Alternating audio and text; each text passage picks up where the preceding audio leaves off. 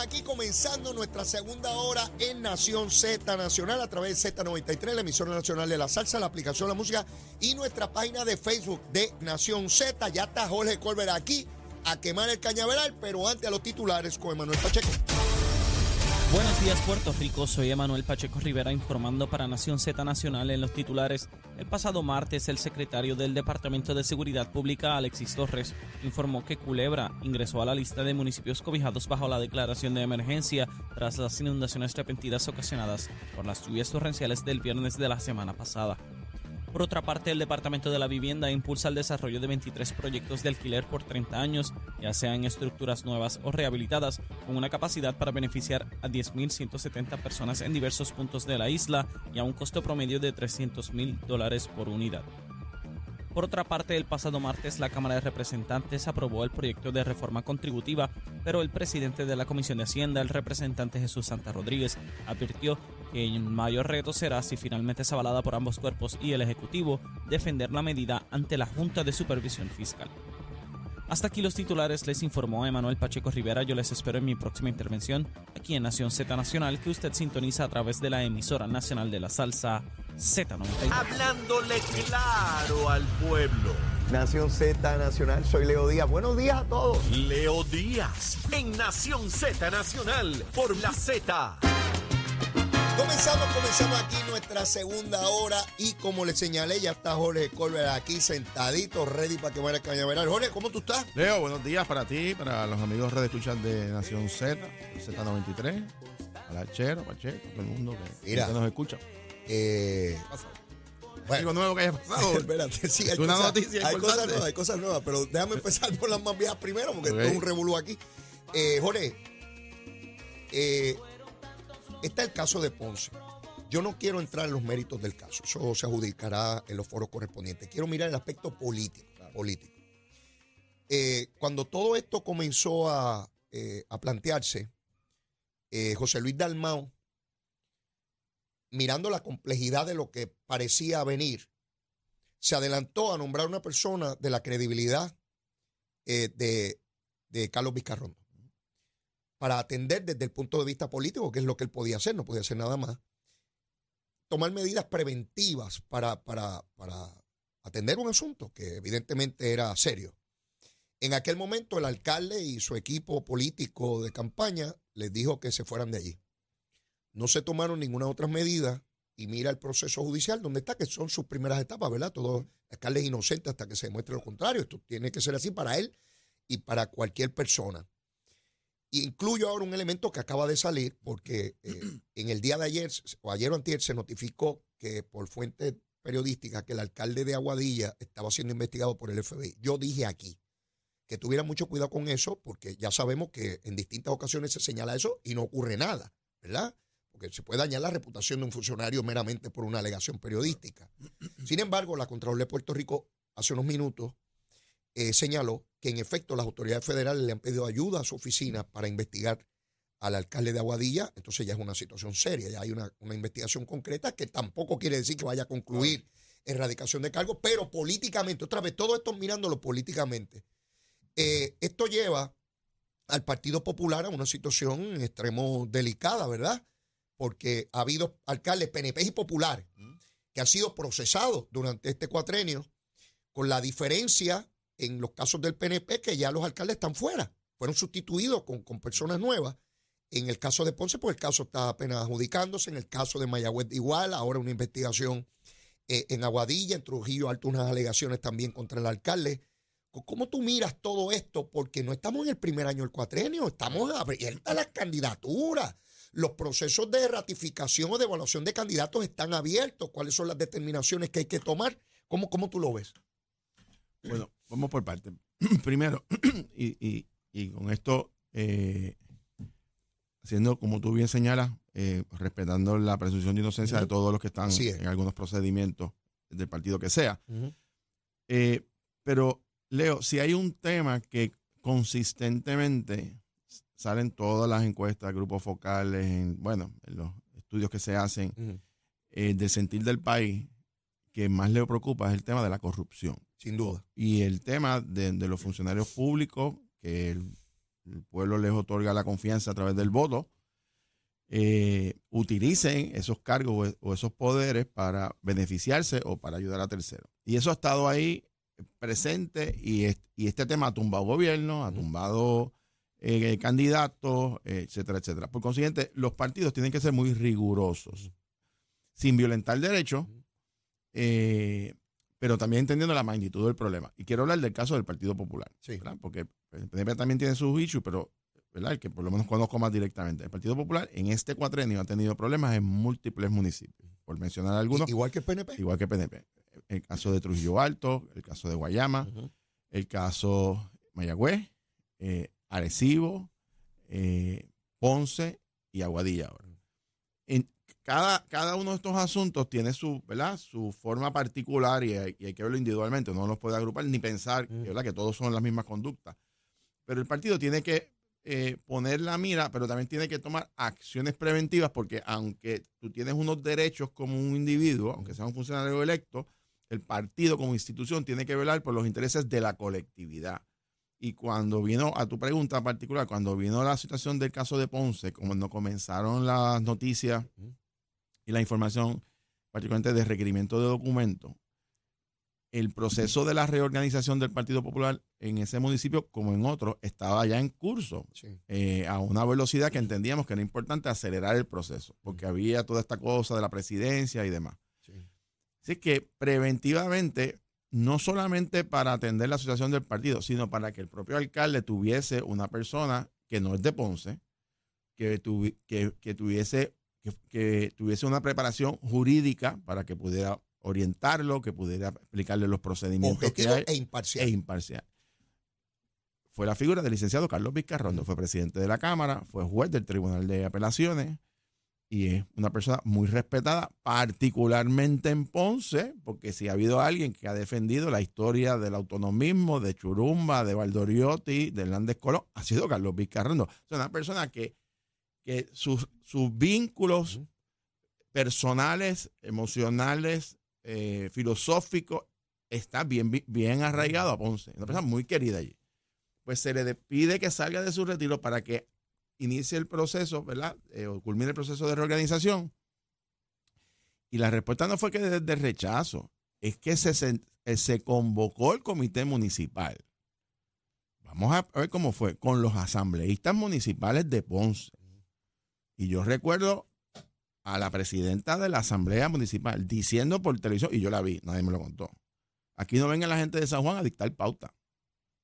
Y ni, ni del comité central, que nosotros aquí tomamos nuestras propias decisiones y rechazan el nombramiento de Vizcarrondo y rechazan la posición del presidente del partido, que es una facultad reglamentaria. Lo que estaba haciendo era nombrando un delegado presidencial. Él no despojó en ningún momento de la posición que pudo haberlo hecho del, del, alcalde, porque en ese momento todavía él no estaba acusado ni procesado. Estaba en un proceso investigativo. Ni siquiera designar un delegado cuando eso es una prerrogativa que no tiene que pedirle permiso a nadie, el presidente del Partido Popular. Y la reacción fue de rechazo al presidente del partido, a un ex juez y al, y al partido como institución. Y yo recuerdo que en aquel momento yo dije, bueno, el problema es este. Si, si resulta que después hay gente del propio comité municipal o de la, o de la propia eh, municipio eh, metido en este revolú, aquí puede llegar el punto donde, ¿sabes? Si tú tienes que disolver el comité municipal. Yo lo tuve que hacer en hormiguero. Digo, aquí la gente se cree que eso. En, en hormiguero. Yo lo hice en hormiguero cuando era secretario general, cuando acusaron a Francisco Javier. Ah, ya. Y, y la acusan, yo era el secretario general. ¿Disolviste el comité? El mismo día que lo acusaron. Lo disolví completo porque había personas que, ah. que estaban bajo, bajo investigación, lo acusan, los federales. Y yo disolví el comité, tuve que ir a hormiguero a decirlo allí de frente. Mm. Por poco me fusilan allí, me guindan, te podrás imaginar. Fui solito, me acuerdo. Sí, sí, sí. Este, y, de milagro estás aquí. De milagro. Y allí se y yo escogí el delegado presidencial. ¿Tú sabes quién fue el delegado presidencial de Hormiguero? Pedro García, que desde entonces ganó la elección y hasta el día de hoy es el alcalde. Ah, sí, y fue el delegado. Ese fue mi delegado que yo puse para sustituir. Y, lo, y era profesor en la Universidad de Mayagüez y nunca había aspirado a una posición. No, de hecho, había estado, eh, había estado en actividades del PIB, pero del PIB. Ah, del PIB. Y yo lo traigo a hacer ingreso al Partido Popular. lo pongo, no me pri- digas eso, yo lo Jorge. pongo a prueba primero como secretario. Ah. Pregúntale al alcalde, llámate un día Pedro. Y, y yo, y los mismos alcaldes de la zona me dijeron, ese, ese tipo puede ganar aquí, porque acuérdate que es bien difícil tú, en un caso de corrupción ganar la, la próxima Sí, elección. sí, bien duro. Y yo me fui, me la jugué con él, le dije, Pedro, ¿tú puedes ganar esto? Me Ya que ese hombre es alcalde, gracias. Digo, obviamente él tiene sus quilates y sus cosas, pero tú lo reclutas. yo lo recluté y ganó, y hasta el suelo y nunca perdió. Me pasó lo mismo en Vegalta. Yo tuve que, disol- que disolver el comité ¿Ahí por qué? por el mane cruzado cuando lo Ah, acusaron. Y entonces él, él tenía una, la cuenta del comité municipal, Ah. él sacó dinero el día que lo acusaron. Y yo cerré la cuenta, yo referí el caso a justicia, eso llegó hasta el Tribunal Supremo, que es el caso que estableció que una que tú puedes iniciar una querella de investigación con una, antes decía, eh, había laguna, si era por declaración jurada de propia persona de conocimiento, el Tribunal Supremo determinó que podían hacerlo por una carta de referido, pero había que levantar declaraciones juradas en el proceso antes de hacer el referido. Ok. Y fue el caso de Manny Cruzado. Y, y, y no solamente él, porque también fue la- el Senado, era su entonces esposa, Ole, su senadora. Y, récord. y- y todo eso, lo que te quiero Ah. decir es que esas crisis se dieron. Me tocó una parte cuando estaba en la comisión sobre Río Grande. Y ¿sabes qué, Leo? Mm. Todos esos alcaldes y asientos en la legislatura se ganaron. ¿Qué quiere decir esto? Que si los partidos toman medidas drásticas, A eso duras quería ir. A eso quería ir. eh, y a tiempo, Que son difíciles. no, ah, bueno, pero son tienes, duras, tienes son duras. Digo, yo te voy a decir una cosa, yo estuve varios meses que yo, ¿sabes? La gente de Hormiguero Sí. a mí me quería guindar. Bueno, y, que- y de Olvega Arte, yo lo entiendo. de- como la de Ponce hoy, que de- yo lo sé. Cuando yo dije lo de Ponce y nombramos lo de Es que me querían fusilar en Te Ponce. Yo lo costó sé. políticamente cuando señalaste que Aníbal Acevedo Vilano debía correr. Bueno, me costó 60 mil votos Tú en la tienes un récord, y yo quiero dejar esto claro. Jorge es popular. Estamos claros, ¿verdad? Es mi hermano. Y yo quiero dejar esto bien claro. Por eso está sentado en esa silla. Yo no traigo aquí a cualquiera por ahí que pase por el pasillo. El récord que tiene Jorge en contra de la corrupción es clarito. Y Aníbal Acevedo Vilá salió bien de su proceso, pero políticamente tú entendiste que no debía correr y lo dijiste y te costó, te costó. Y tienes un récord claro y fue lo que intentó hacer José Luis Dalmao en Ponce. Correcto. Era difícil, pero era a tiempo, Era tiempo. a tiempo. Era tiempo. Ahora eh, es mucho más complejo. Mira, mira el escenario que tenemos ahora. Por no haber terminado el proceso, por no haber hecho las averiguaciones, nosotros, pues nosotros queríamos que Vilcarrondo rindiera un informe Sí. de cuán serio, grave era esto, de cuán. Pues no, pues uno está ciega.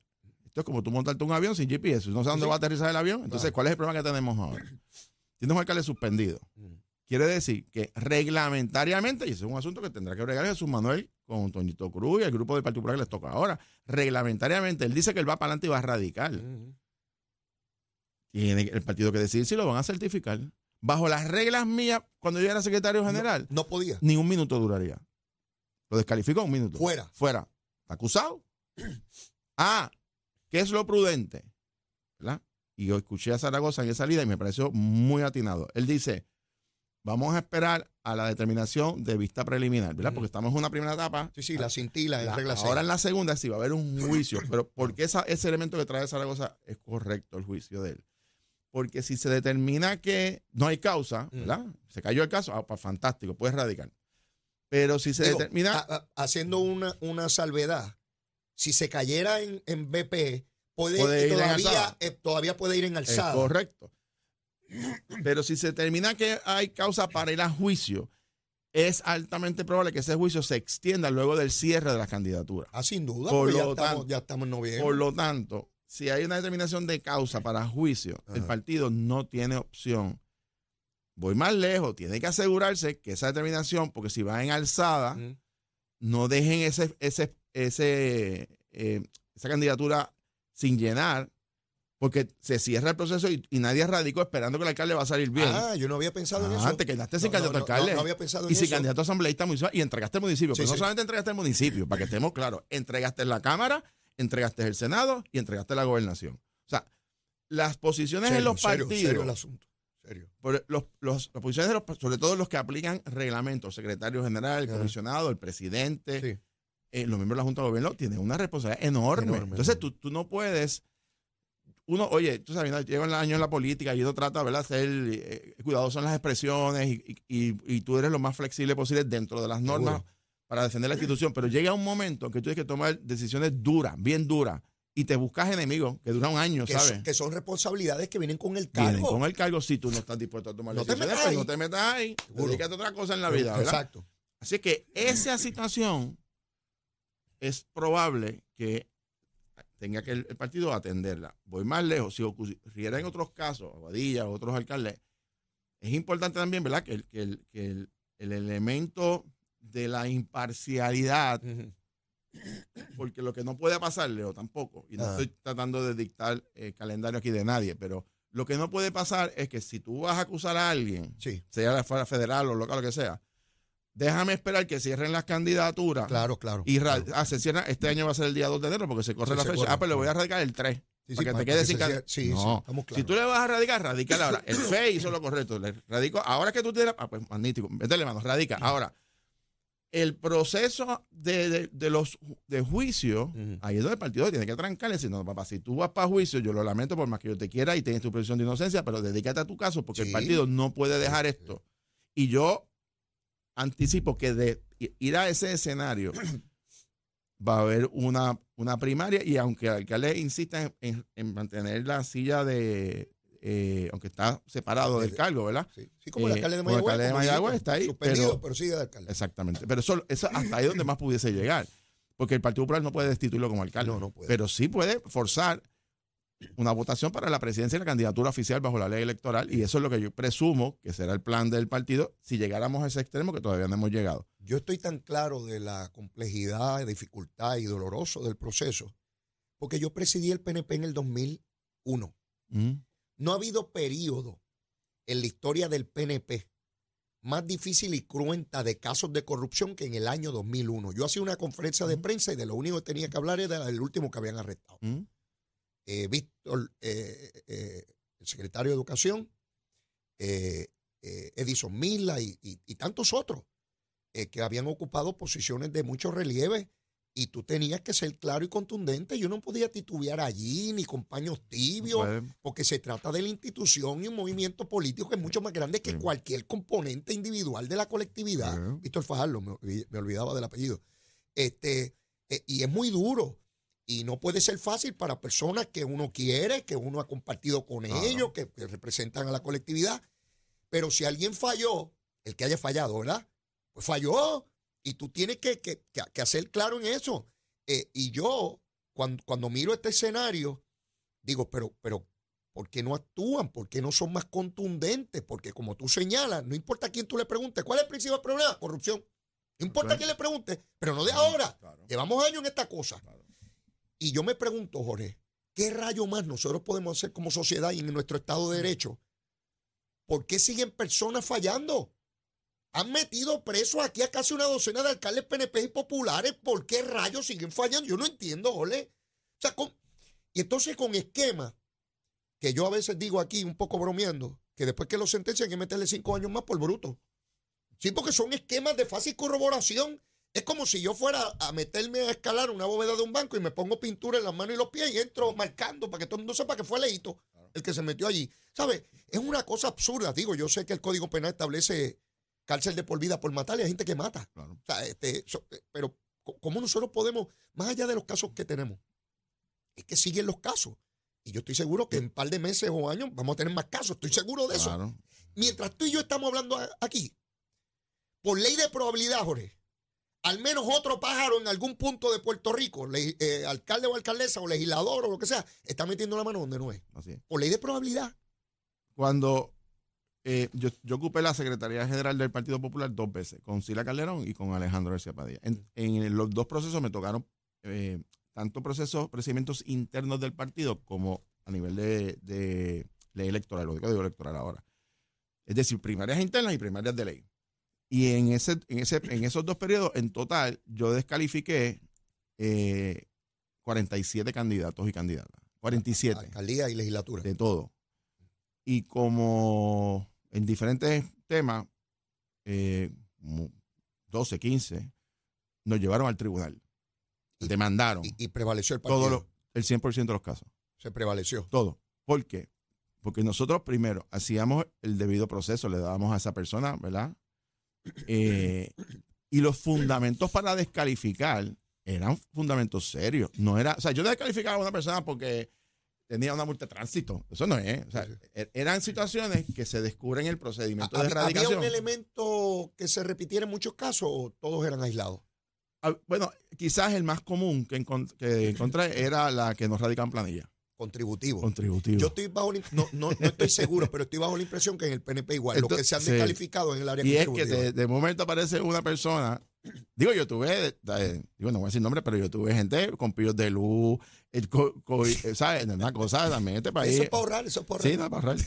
Pero la planilla era lo más interesante Sí. porque era gente que, que nunca había estado en política. Ajá.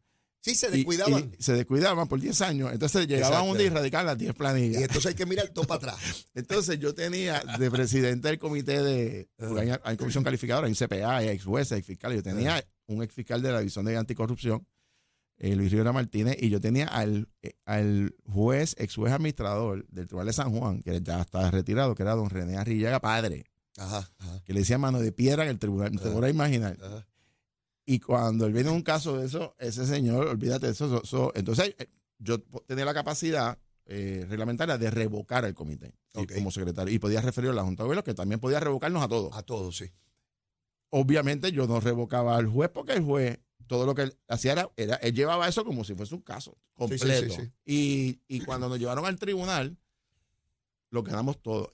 Claro, pero realmente el que suspende, porque el comité hace una recomendación, pero el que descalifica es el secretario. La responsabilidad ante el tribunal cuando te demanda. el malo eras tú, Era yo. Por eso que a mí yo me río porque yo digo, no, que eso es culpa de Colbeck, porque todo el mundo me tiene la culpa de uno. Pero es que porque todavía yo tengo dos o tres víctimas sí, por ahí sí, dando sí, que vueltas. por el resto de sus Pues, días, pues el Pero malo. era lo correcto. Sí, claro. Era lo correcto. Y todos los pueblos que lo hicimos a tiempo se ganaron. Y, y eso yo creo que es la lección. Yo no estoy diciendo que juzguemos a nadie o prejuzguemos a nadie o con.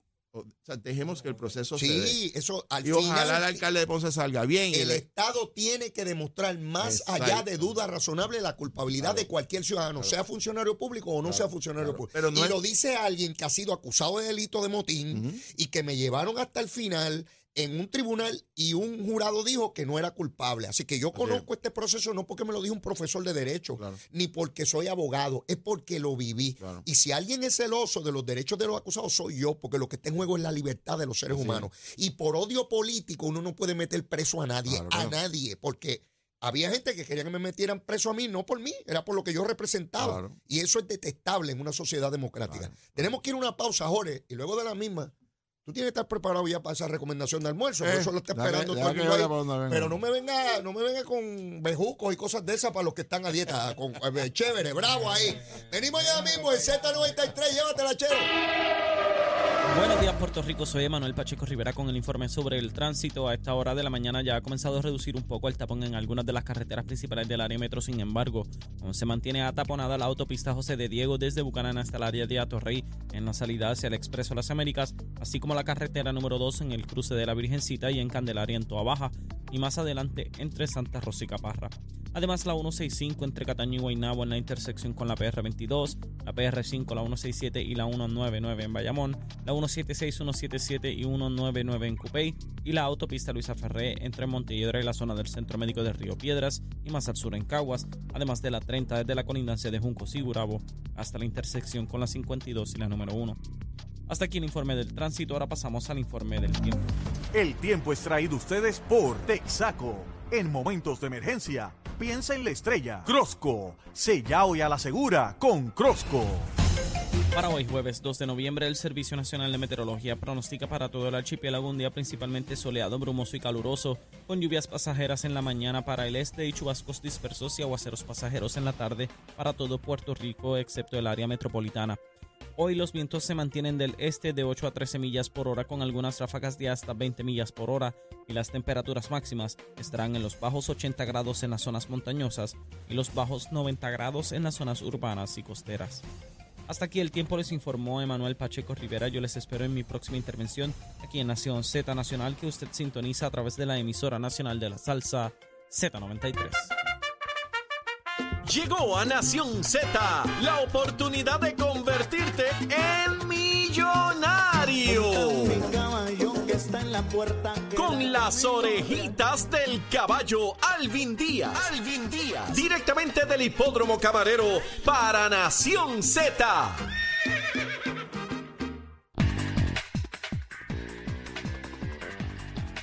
Que si me escucha por aquí es porque hoy se corre y hoy viernes 2 de noviembre del 2020. Oye, qué rápido va el 2020, ya se está acabando.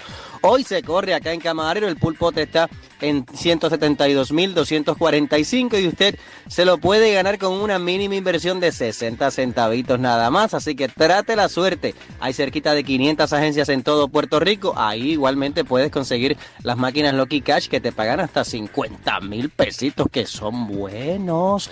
También puedes jugar por internet en ganadondesea.com. La mejor obviamente es que le llegues para acá, para el hipódromo Camarero, donde la entrada y el estacionamiento son totalmente gratis y eso va a incluir mañana viernes, que va a estar, sí señor, en el Night de Races a las 5 y 30 arrancamos las carreras. La música entra en escena, yo diría como a las 9 de la noche, y eso es totalmente gratis para el uso y disfrute de ese público acá en Camarero. Así que asegúrate de darte la vuelta. Aquí va mi cuadrito para el día de hoy, pero como siempre te digo, juega el tuyo que tú tienes mejor suerte que yo, ¿ok? Yo arranco en la segunda con el número 5, anestesióloga, sola con la monta del rompecorazones Juan Carlos Díaz. En la tercera el número 1, Chapit Letec, el 2, King Beauty, el 4, Bellas Cupid. En la cuarta, que está buenísima, tengo el 3, Isamar, el 6, Reporter en la quinta, el número 1, Embrujo Boricua y el número 11, Collie and Mitzi. En la sexta, el 4, Whiskey on its Lips y el 5, Untitled. Y cerramos en la séptima con el 2, Centenario. Ese es mi cuadrito. Tú juegue el tuyo. Recuerda seguirnos en las redes sociales. Estamos en Facebook como Hipódromo Camarero. En Instagram también nos consigues en X ahora. Y nuestra página de internet hipódromo-camarero.com. Hoy se corre. Suerte.